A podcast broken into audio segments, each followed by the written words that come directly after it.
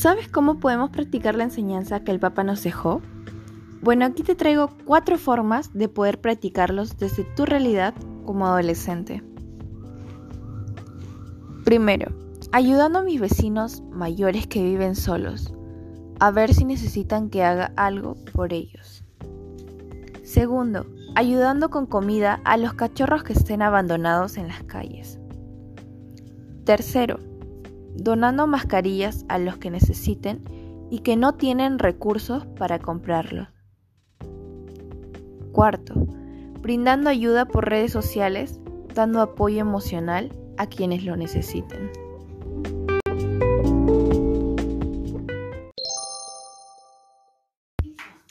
Súmate tú también a practicarlas.